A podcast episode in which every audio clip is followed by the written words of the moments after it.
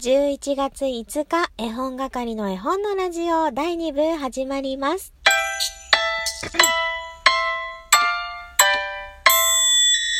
はい、皆さんこんばんは。絵本係まこです。夜も元気ですよ。今時刻は18時12分となっております。もうすぐ18時13分です。その後は18時14分になり、そして18時15分になり、18時18分になる予定でございます。そんなわけでね、仕事が終わりまして、車の中で今一人で喋っています。外は真っ暗、携帯は真っ黄っきという感じでやっておりますけれども、今日は木曜日ということなのでね、絵本探偵のコーナー、え遅くなりましたが、参りましょう。早速ね、行きますよ。えー絵本探偵の調査報告、テクテクさん。まこさん、こんにちは。ずっと考えていたラジオネームが決まったので、お便りを送らせてもらいます。絵本探偵答えはゴミ太郎さんの道かな ?2 文字。男のだ絵本作家さんでピンときました。復刊した時に私もお迎えしました。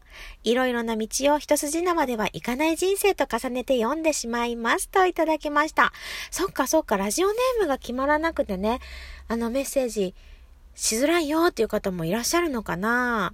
ねえ、素敵。何が？テクテクって名前が素敵だなと思って。ごめんなさいね。あの、頭の中でいろいろ考えて、心を変換して、こう一人で喋ってました。こういうことがよくある。主語がないってよく言われるんですよ。すいません。テクテクっていう名前が素敵だなと思って。なんか、歩いてる音ですよね。その方が、道という絵本探偵のね、調査報告いただきました。もうなんか素敵。なんだかわかんないけど素敵と思って。そして、チョラホップさん絵本探偵調査報告です。ゴミ太郎さんの道ですね。表紙の絵も中の絵も全部大好きです。しまった。全部が2個書いてある。全部全部大好きです。去年ハードブック化されたばかりの時、丸の王様と一緒に教文館ナルニア国で購入しました。道について調べたら、ゴミさんが工業デザイナーを経て、28歳で絵本デビューした時のデビュー作が道なんですね。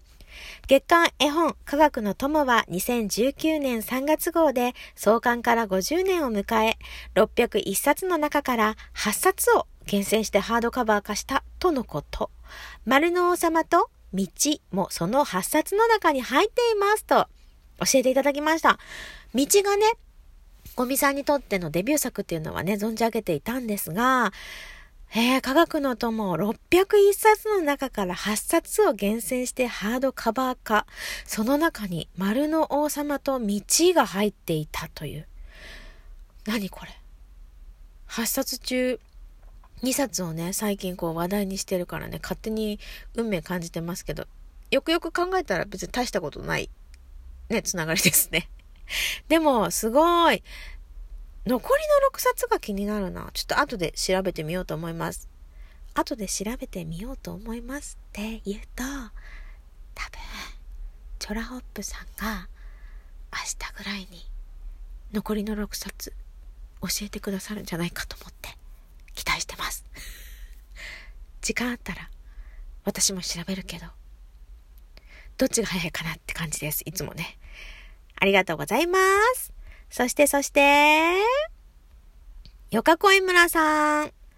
えー、こんにちは。調理ライブありがとうございました。ザ洋食でしたね。食べたくなった。そうそうそう。昼一でね、えー、調理ライブしました。ハヤシライスとミートソース作りましたね。えー、我が家の夕飯は和食ご飯デイ、サンマ塩焼き、プラス大根おろし、ひじきの白あえ、キャベツ酢漬け、湯豆腐、みかんで参ります。超豪華なんですけど。今日の分、絵本探偵調査報告はまだしてなかったはず。送り忘れてたり、送ったことを忘れてたり、まこさんにお便りしたぞーと手帳にマーク入れようかな。そんなことしなくて大丈夫ですよ。何回送ってくださっても忘れても大丈夫。あ、本題。調査報告、でもわからない。かはかこさとしさん、違うな真実楽しみ。ヒントにもなったセリフの一節いいですね。どこか行きたくなるようなフレーズ。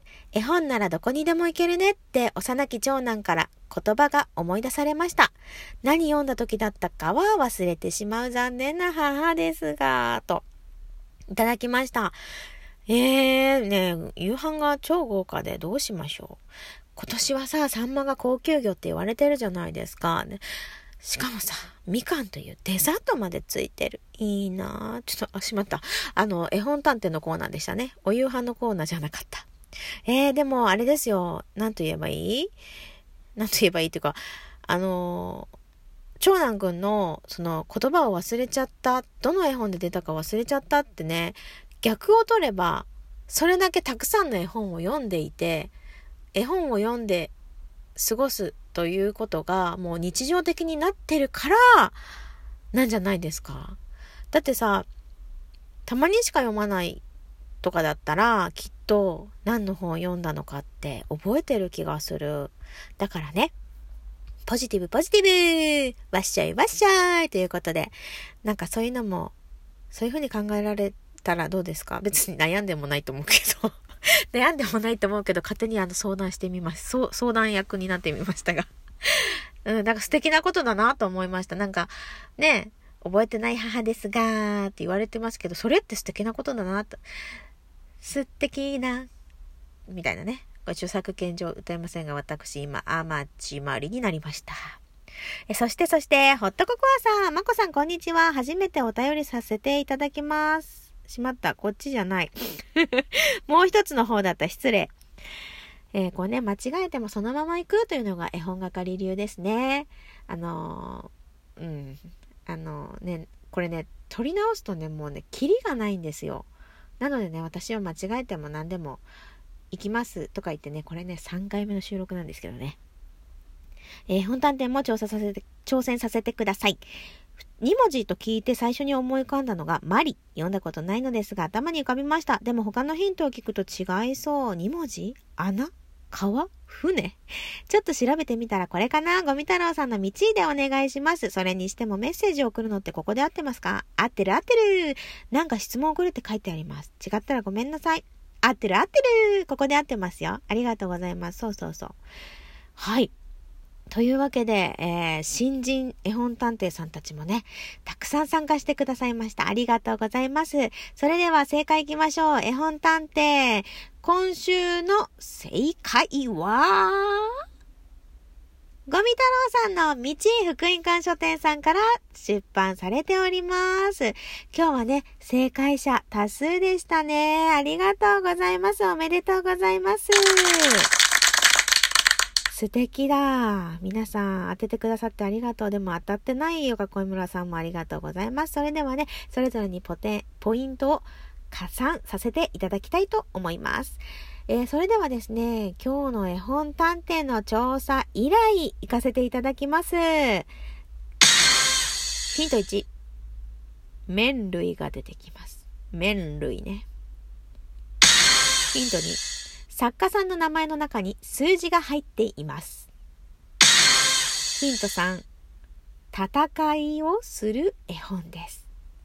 さあ、この3つをヒントに導き出してください。絵本探偵の皆さん。頑張って調査報告送ってくださいね。はい。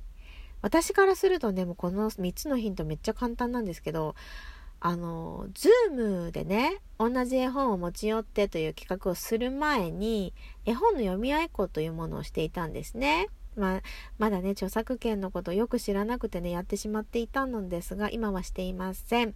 それだけは 言っておきたい。で、その中で読んでいただいた絵本なんですね。あの、たまたまね、自粛期間だったからなのか、息子も一緒にいて、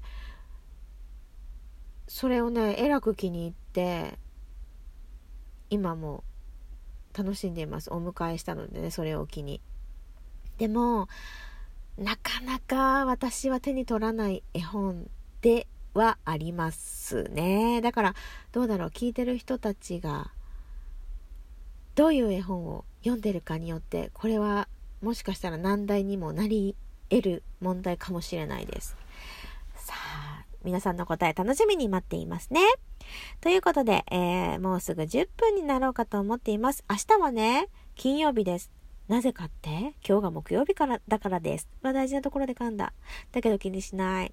若ちこ若ちこということで、えー、明日は金曜日なので、テーマトークの日です。テーマトークのテーマ発表しましょう今日はよかこい村さんちのお夕飯がとんでもなく美味しそうだったので、食べ物ばっかりで申し訳ないんですが、私にとって、秋のメニューって、これですっていうね、なんか、こうしましょう。なんか、一つだけだと、なんだろう、ありがちなので、秋メニューのお献立送ってきてください。めんどくさいでしょ。めんどくさいテーマいきましょう。えー、主菜、副菜、汁物。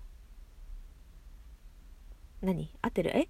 主食、汁物、副菜、主菜、デザートとかね。私も考えてラジオトーク始めたいと思いますので、ぜひぜひ皆さん、お腹空いてきちゃうかもしれないけど、ちょっとなんか考えてみましょうよ。ね。はい。というわけで、あと1分となりました。今回もね、特に面白いこと言えてないので、どうしようかなと思って、また周りを見回してみます。あの、やっぱりね、ちょっと寒くなってきてますからね、携帯を持つ手の感覚が若干ないですね。ただそれだけです。私は今から卵を買って帰ろうと思います。なんかね、美味しい卵の自販機屋さんがあるんですよ。15個で400円かな。ちょっと割高なんですけども、本当にね、卵かけご飯すると、違いがもう分かりすぎて、怖いぐらい。怖い怖い。あー怖い。じゃ、また明日。ありがとうございました。